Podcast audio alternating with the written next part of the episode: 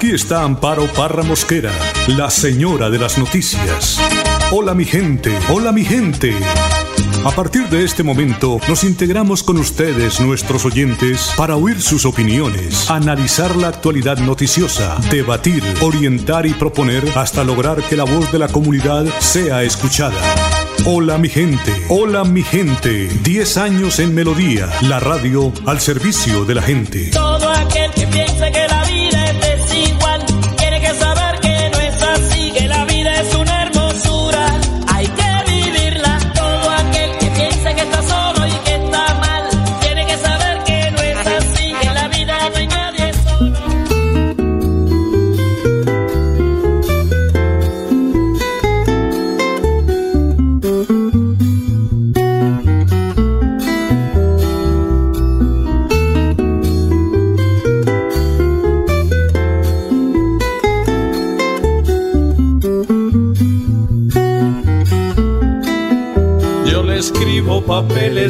amores que expresan ternura, le dejo mensajes del cielo y de luna que entregan te quiero con mucho candor. Y quisiera en vibrantes colores trazar su figura, pintarle paisajes, plasmar la locura que tienen mis sueños y mi gran amor. Y cantarle hermosas canciones de mi inspiración.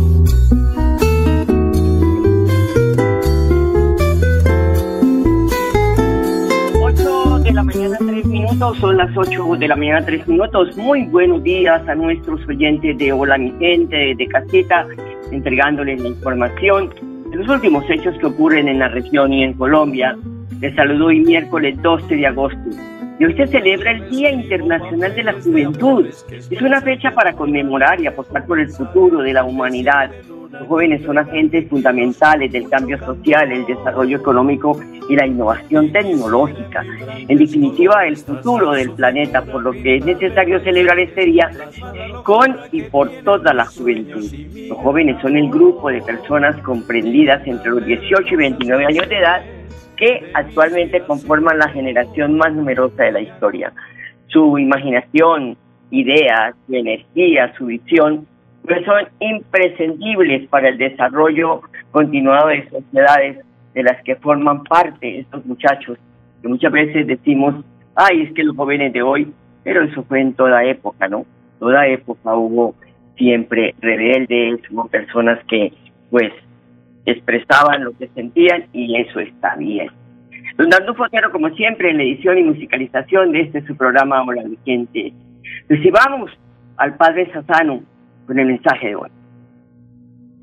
Mateo 18 del 1 al 5, 10 y luego del 12 al 14. Ser como niños. Lo primero que vemos es, le preguntaron, y los seguidores de Jesús estaban más preocupados por el puesto que por lo que implicaba la evangelización, el llevar la palabra de Dios. Mira, pasan los tiempos y aún aparece este vicio, este vicio que nos gira alrededor nuestro. ¿Cuántas veces nos creemos gerentes o apoderados legales de la iglesia? Hay personas que son infumables porque siempre quieren servirse de la iglesia para mostrar un cierto estatus. Mira, una vez, no hace mucho, me tocó compartir con una persona que pobrecito, lamentablemente nadie lo quería en el grupo. Sí, estábamos reunidos, pero siempre se mostraba autoritario y desde la experiencia hablaba para que los demás no opinemos, ni siquiera el cura. Es como que cuando vos decías, no, no, que yo compartí con el obispo tal, con el obispo cual, eh, no, vos tenés que hacer esto, vos tenés que hacer el otro. Uf, en fin. Qué triste cuando hay personas a cargo de labores eclesiales que la terminan convirtiendo en un clan a los grupos o su espacio de poder. Si vos te distanciaste de la iglesia por haber experimentado con personas así, te pido perdón. Y te entiendo, porque la verdad que hasta un poco que te da bronca. Y si vos y yo somos medio de querer tener puestitos para lucirnos dentro de la iglesia, pidamos perdón y lo trabajemos, porque no podemos seguir siendo así. Y de paso te aclaro, ¿eh? Que hago estos audios no porque quiero ser obispo o papa, bueno, aunque cara de zanahoria tengo, sino para compartir de lo que sale de mi corazón y anunciar el Evangelio. Y punto. No buscamos otra cosa. Vos si estás trabajando en las cosas de la iglesia, por favor, solo busca anunciar a Jesús, no otra cosa. Pero también nos dice como niños. Y Jesús te propone a vivir en la actitud de niños. confiando en tu Padre Dios, sabiendo que nunca Dios te va a dejar solo. Sí, y si ahora vas camino al campo o camino a dejar a los niños en el colegio, acuérdate de esta frase, Dios nunca me va a dejar solo. Y cuando te sientas solo, cerra tus ojos, tranquiliza un poco tu respiración y trata de hablar con Dios. Nunca vas a estar solo. Y la actitud de la alegría, porque un niño le pone alegría a la vida y te sale con cualquier cosita que alegra a toda la familia, porque es la alegría de la familia. Eso en algún momento lo fuiste vos y capaz que ya no lo sos, porque en un momento lo fuiste y hoy sos un cari perro, capaz. Tenemos que tener la actitud de ser sencillos, porque es a ello lo que nos propone Jesús. Es el eje de la niñez. Encontrate con lo sencillo y deja de ser tan complicado y avinagrado en tu vida. Vos podés dar mucho porque ya en algún momento lo diste. Sí, en algún momento lo diste y lo podés seguir dando, pero parece que te has olvidado. Que Dios te bendiga y te acompañe en el nombre del Padre, del Hijo y del Espíritu Santo. Hasta el cielo no paramos. Que Dios te bendiga. Gracias, Padre. 8 de la mañana, 7 minutos. Bueno, ahí están las estadísticas que siempre les entregamos, porque eso sí nos está preocupando mucho, porque el Ministerio de Salud sorprendió ayer con estas estadísticas de contagio de coronavirus aquí en el departamento de Santander, porque se registraron cifras récord de 720 casos nuevos de COVID-19 este martes, aquí en este departamento. El nuevo reporte entregado por el Ministerio de Salud eh, y con cifras del departamento llegan a 7.678 casos positivos. Es un nuevo informe del Ministerio de Salud.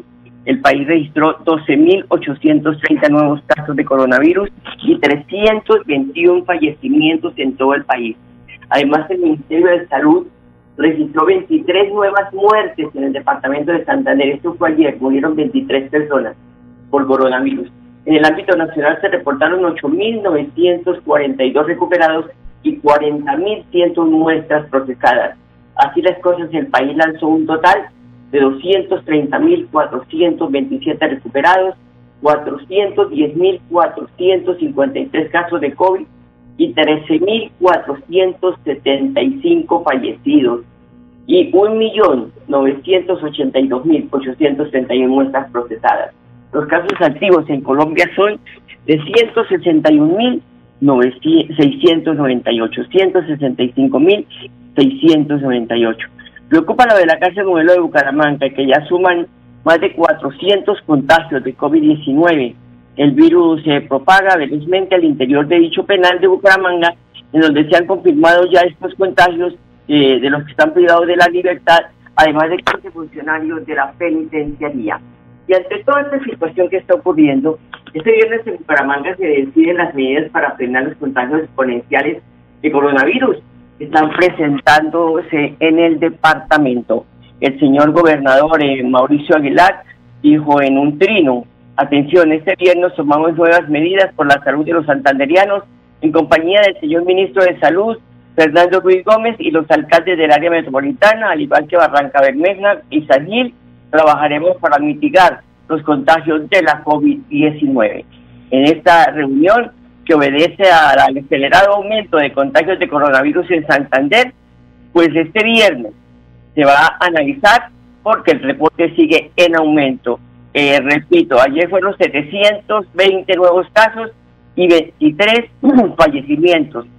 Personas que no quieren hacer caso, que tienen esa indisciplina social, Ayer nos comentaba que en este espacio el señor comandante de la Policía Metropolitana, en fin, hay una situación muy compleja y esto hay que superarlo. 8 de la mañana, 10 minutos, una pausa y ya regresamos.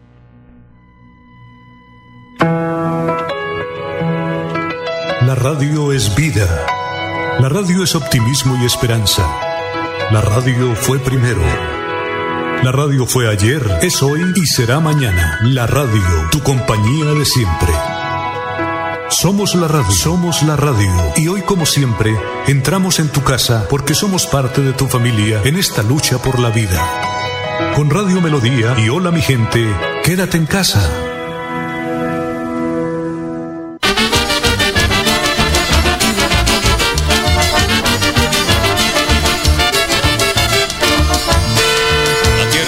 Amores, tierra donde yo nací, donde a una mujer bonita en tus valles conocí.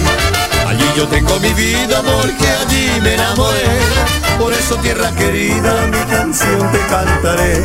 Por eso tierra querida, mi canción te cantaré.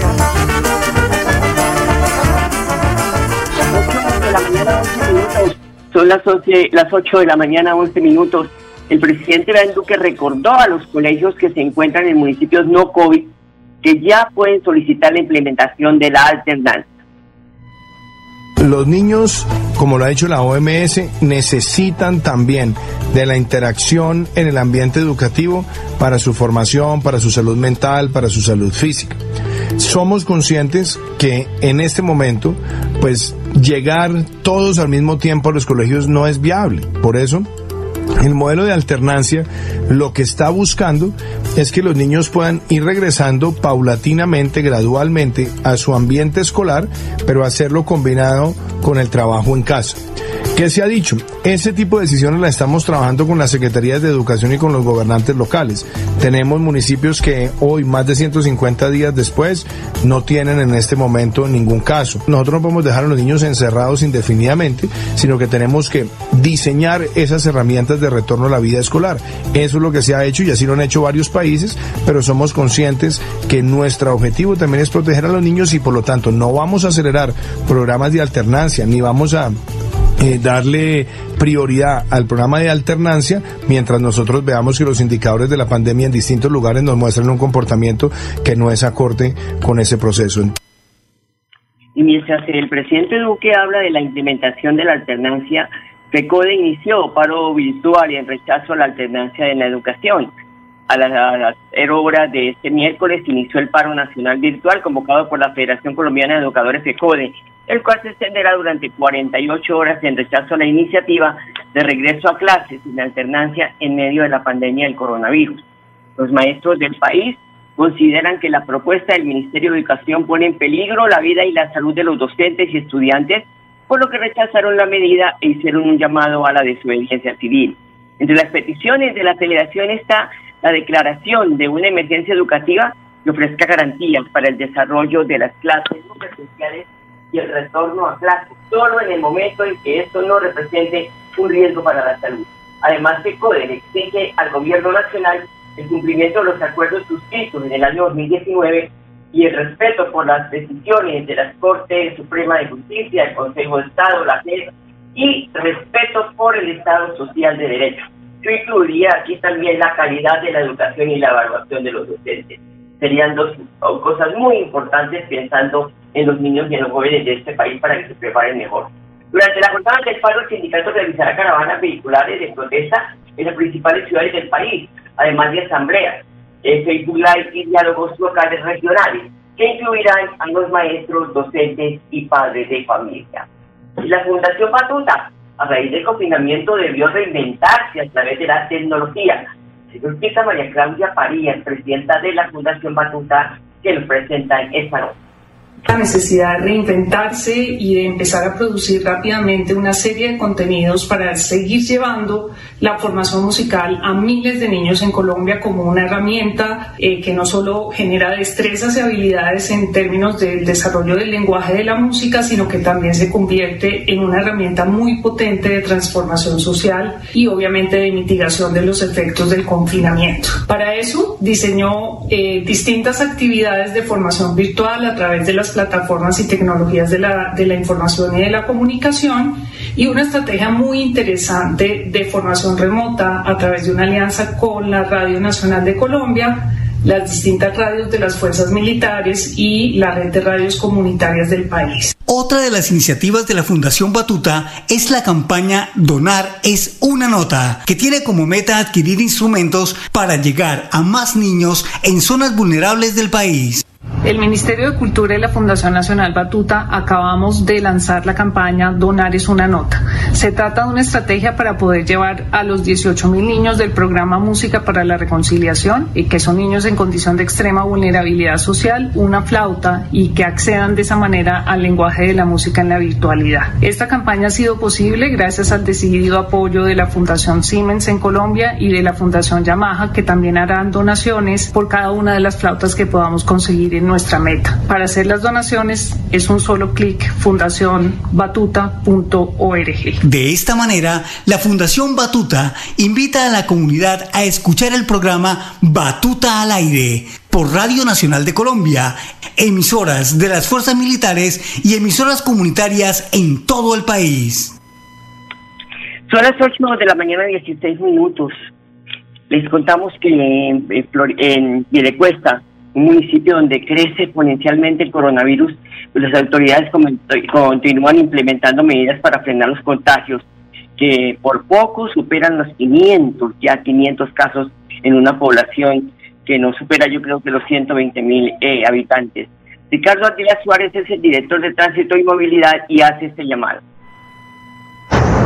Como secretario de Tránsito y Transporte, hago un llamado respetuoso a la comunidad y a los usuarios de la Secretaría de Tránsito y Movilidad de Piedecuesta a que por favor respetemos el distanciamiento social y a cumplir con el pico y cédula dispuesto por el gobierno departamental y municipal para controlar la expansión de la pandemia.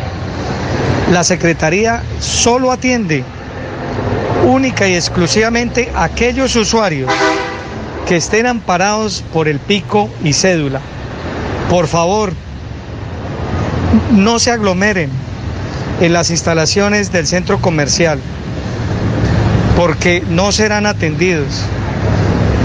Les pedimos el favor de que no pongan en riesgo su salud ni la salud de las personas que trabajan dentro de la Secretaría.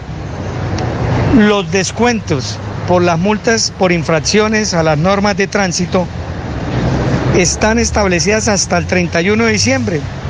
Por tal razón, se tiene el tiempo suficiente para realizar las liquidaciones y los respectivos pagos. Repetimos una vez más, solo hay atención en la Secretaría de Tránsito aquellas personas que tienen de pico y cédula programado. No se arriesguen tampoco la imposición de comparendos de policía por estar en las calles sin la autorización de los decretos de pandemia. Muchas gracias. Bueno, a usted, secretario, y Florida Blanca Girón también endurecen medidas para hacer ejercicio o deporte ante el aumento de casos de coronavirus. Jorge Castro, secretario de Tránsito y Transporte, informa sobre las medidas transversales que han tomado los dos municipios. Bueno, el día de hoy se hace un trabajo conjunto con Tránsito de Florida Blanca, eh, Tránsito de Girón, Policía de Tránsito y con Secretaría de Deportes del municipio de Girón. ¿Cuál es el fin de, de esta actividad? Existen decreto departamental, decretos municipales expedidos por Girón y Florida Blanca, donde eh, hay restricción para el tema de hacer ejercicio. Lunes a sábado, desde las 5 hasta las 9 de la mañana. Entonces, en ese sentido es eh, acá en el sector de Acapulco, personas que estén después de las 9 de la mañana haciendo ejercicio no serán dejados ingresar al sector de Acapulco. Aparte de eso, vehículos y motociclistas que estén por fuera de su pico y cédula, pues se les harán las respectivas órdenes de comparendo. En ese sentido, es eh, poner orden en el sector, eh, que la gente cumpla los decretos municipales que hablan en el mismo idioma, igual que el decreto departamental, respecto a los horarios para hacer ejercicio y respecto a los días de pico y cédula. Ay, secretario, que están hablando en el mismo idioma, hablan, no se sabe si hablarle a la gente en español, en inglés, en portugués, en francés, porque que la indisciplina social que está, se está presentando es impresionante.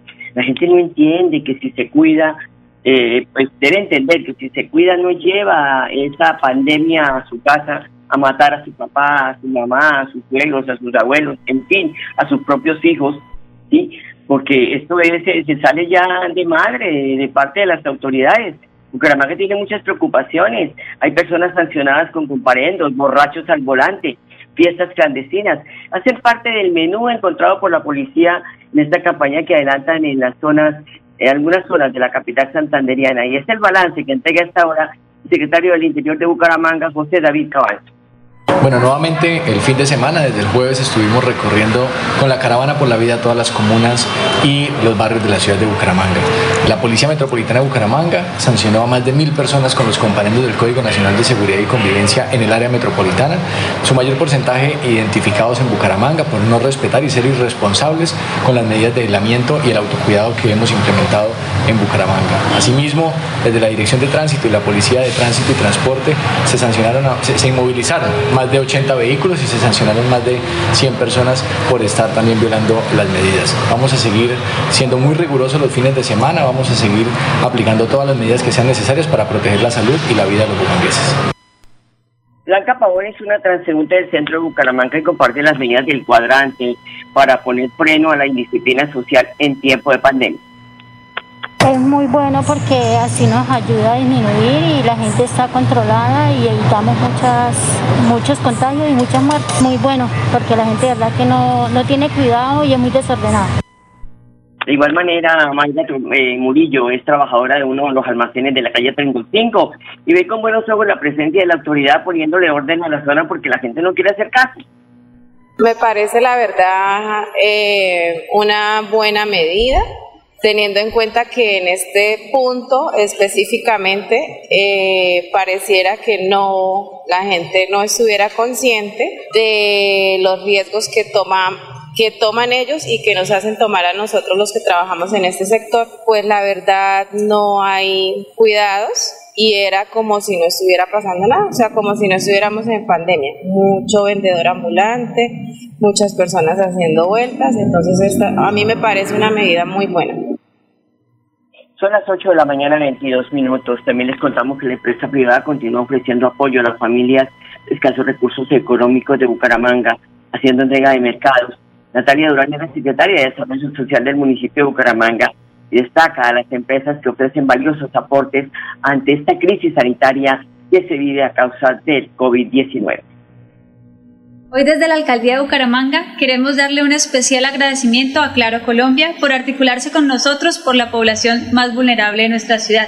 Hemos recibido 80 mercados que destinaremos a población vulnerable, que sabemos que no ha recibido ninguna otra ayuda y que debido a los diferentes cierres que se han venido presentando debido al COVID-19 no han podido ejercer sus labores. Esperamos que esta ayuda llegue a las familias que más lo están necesitando. Y en Bucaramanga las instituciones educativas están aprovechando el tiempo de aislamiento para ponerse al día con las obras de infraestructura en los colegios. José Jesús Moreno es el rector de la institución educativa Bicentenario. Nos informa sobre las obras ejecutadas en el plantel por estos días. Sí, eh, este año pues aprovechando que los estudiantes no estaban en la institución, se está adelantando unos trabajos muy importantes y que teníamos proyectados desde hace mucho tiempo mejorar. En primer lugar, las baterías sanitarias de los varones en este año se están remodelando eh, gracias a, los recursos que nos envía el Estado y adicionalmente pues hicieron otras obras que eran también de suma urgencia, como fue eh, cambiar la red eléctrica del bloque número 4 de la sede principal, ya que son instalaciones eléctricas supremamente viejas, de más de 30 años, donde ya se tiene mucho problema. Logramos también activar eso, mejorar el servicio en sala de profesores, arreglar los computadores que por efectos justamente de cortos en la energía se habían dañado y poner al servicio toda esa, esa parte para bienestar de los, de los docentes y desde luego con el trabajo que se está haciendo con las baterías de baños pues va a ser un servicio bastante importante para los estudiantes ahora que vengan donde se están ampliando sanitarios, se están ampliando los eh, lavamanos, los eh, orinales. Y pues afortunadamente el año anterior con los recursos de acuerdos escolares se había arreglado ya la o se había remodelado totalmente la batería de baños de las niñas. Entonces ya quedamos con dos baterías en muy buen estado que va a surtir esa necesidad premiante que tenían los estudiantes de la CA. Pues eh, como ustedes saben es una institución que nos la entregaron en el año finales de 2017 empezó a funcionar en el año 2018 con toda la básica primaria y algunos grupos de bachillerato y pues en el momento en que le entregaron pues habían muchas cosas por mejorar, por mantener. Gracias a la alcaldía que hizo una importante inversión en, en el restaurante escolar, el sitio aquí donde estamos, el arreglo externo también de andenes de las dos sedes con el proyecto que se está realizando del Parque de Bosque Encantado aquí alrededor de la institución y la dotación que nos logró eh, entregar para la institución supremamente importante para todos los estudiantes en el tema de mobiliario, en el tema de computadores y ahora nos acaba de llegar la dotación para el comedor del restaurante escolar correspondiente a 200 sillas y 25 mesas. Con esto pues ya suplimos esa necesidad que no, que no había sido cubierta. Bueno, no se le puede envidiar nada a un colegio privado, pues don José Jesús Moreno, en nombre de los padres de familia, de los mismos estudiantes, muchas felicitaciones porque eso es pensar en la calidad de los estudiantes. Son las 8 de la mañana, 26 minutos, se me agotó el tiempo. Para mañana los espero. A ustedes, amables oyentes, gracias por su sintonía. Hasta mañana, los quiero mucho. Hola mi gente, hola mi gente, hola mi gente, hola mi De lunes a viernes a las 8 de la mañana. Hola mi gente, un compromiso diario con la comunidad, un micrófono abierto para el pueblo. Conduce Amparo Parra Mosquera, la señora de las noticias.